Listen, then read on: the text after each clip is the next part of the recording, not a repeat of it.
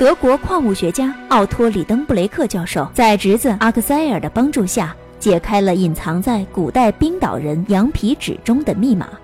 他发现前人已经通过冰岛的一个休眠火山口到达过地球内部，于是，在冰岛向导汉斯的陪同下，他们也进行了一次穿越地心的探险旅行。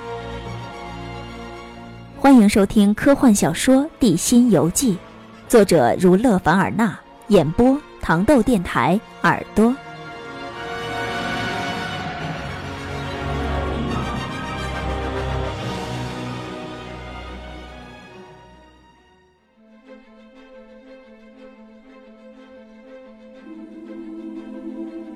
利登布洛克教授在不遗余力地寻找蕴藏在羊皮纸上这些错序的字母当中的密码。而他的侄儿在此间心猿意马地想起了自己的恋人格劳巴。究竟冰岛学者阿尔纳萨克鲁塞姆写在羊皮纸上的密码蕴藏着什么样的秘密呢？请关注糖豆电台暑期小说联播《地心游记》第四章：我找到了钥匙。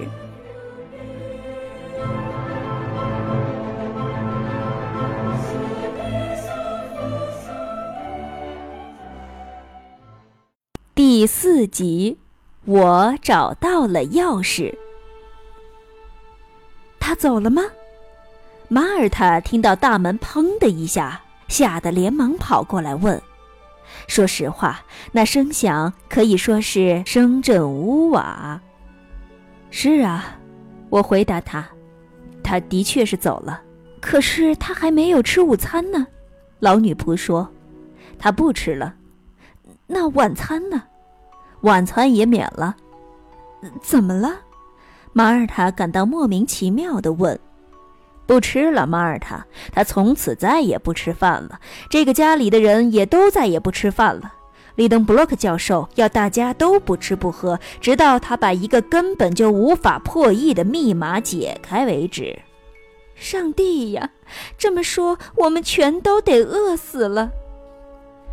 我没敢回答。因为照我叔叔那样执拗的脾气，我们大家全都避不开这一厄运。老女仆这下子真的有点害怕了。只见她唉声叹气地走回厨房里去了。此刻我独自一人待在书房里，我突然脑子里闪过一个念头，想去找个老板，想把这件事告诉他。可我怎么走开呢？万一我的叔叔他要是找我呢？他随时都有可能回来。他是下定决心一定要解开这个连可怜的老俄狄浦斯都解不开的秘密的。他若是找我，我又不在，那麻烦可就大了。因此，我还是老老实实的待着吧。也正好。法国西部的一座城市，北桑松的一位矿物学家曾经送给我们一些他所收藏的石英石晶，他们急需要加以分类，贴上标签，然后将这些中空的、闪耀着的小块水晶的石头存放在玻璃橱窗里去。说实在的，这个分工工作我并不太感兴趣。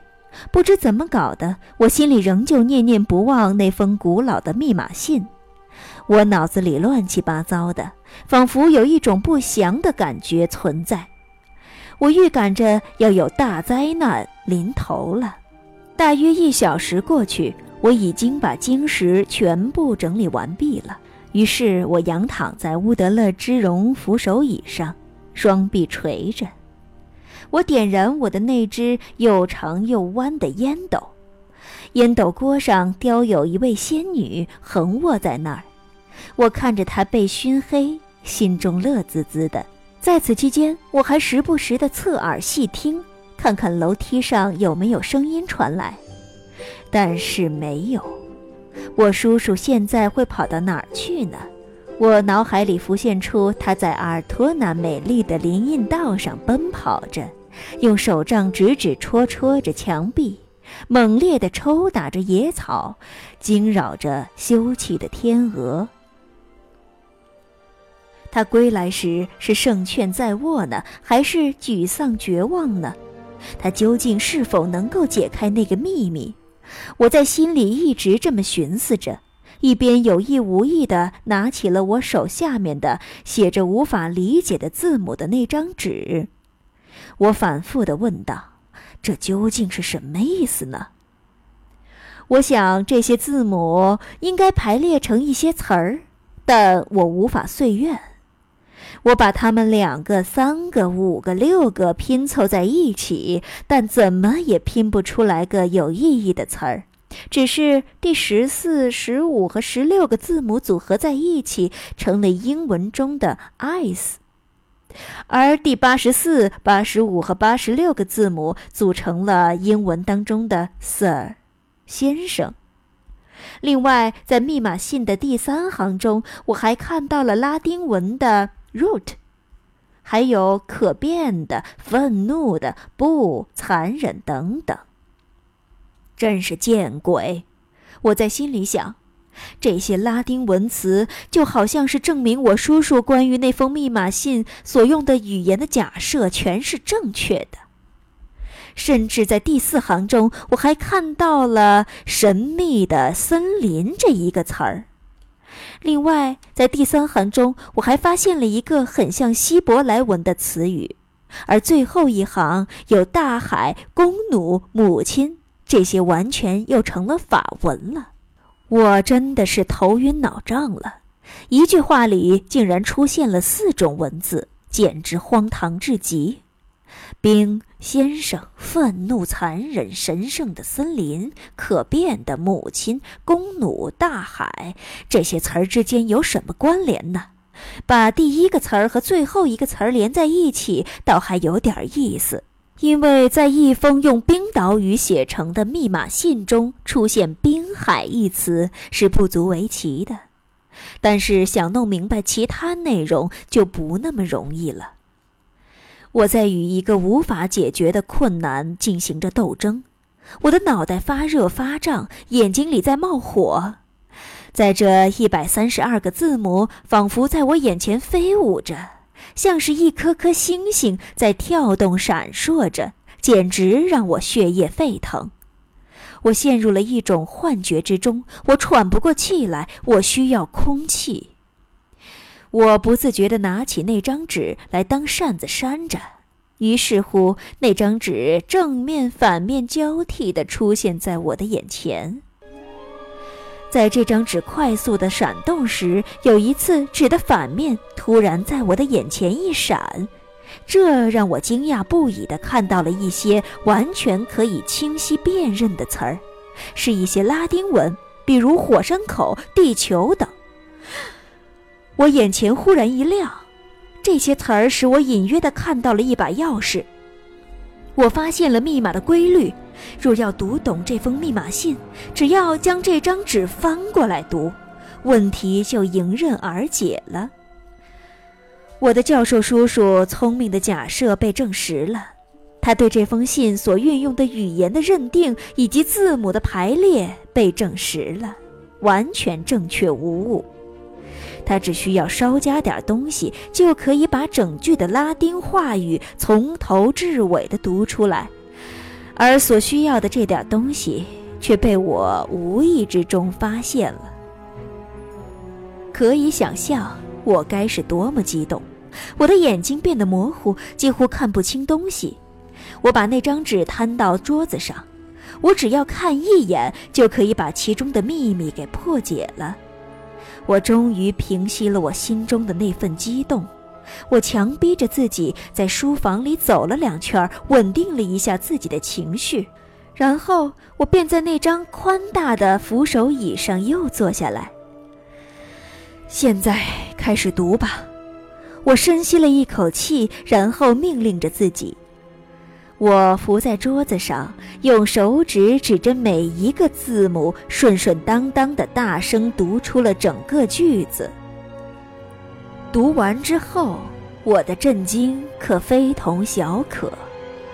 我仿佛被人猛地狠击了一下，傻呆呆地坐在那儿。什么？我耳朵里听到的是什么？一个人竟然胆大包天，敢于下到那里吗？哦不！我跳起来，大声呼喊：“不不，千万不能，千万不能让叔叔知道这儿！他要是知道了，一定会去尝试这个冒险，那可就太糟了。他是个固执的地质学家，无论如何，他一定会去铤而走险的，而且他还会把我给带上。那样我就甭想回到这世上来了，永远别想了。我心情惶恐、激动，难以描述。”不不不，绝对不能让他知道。我横下心来说：“我现在还是可以阻止这个暴躁乖戾的人得知这件事儿的。那我一定要瞒他。如果他把这张纸反复的颠来倒去的审视研究的话，他迟早会知道这个秘密的。我干脆把它销毁算了。壁炉里还有点没有完全燃烧的灰烬。”我不但拿起了那张纸，还拿起了萨克鲁塞姆的羊皮纸。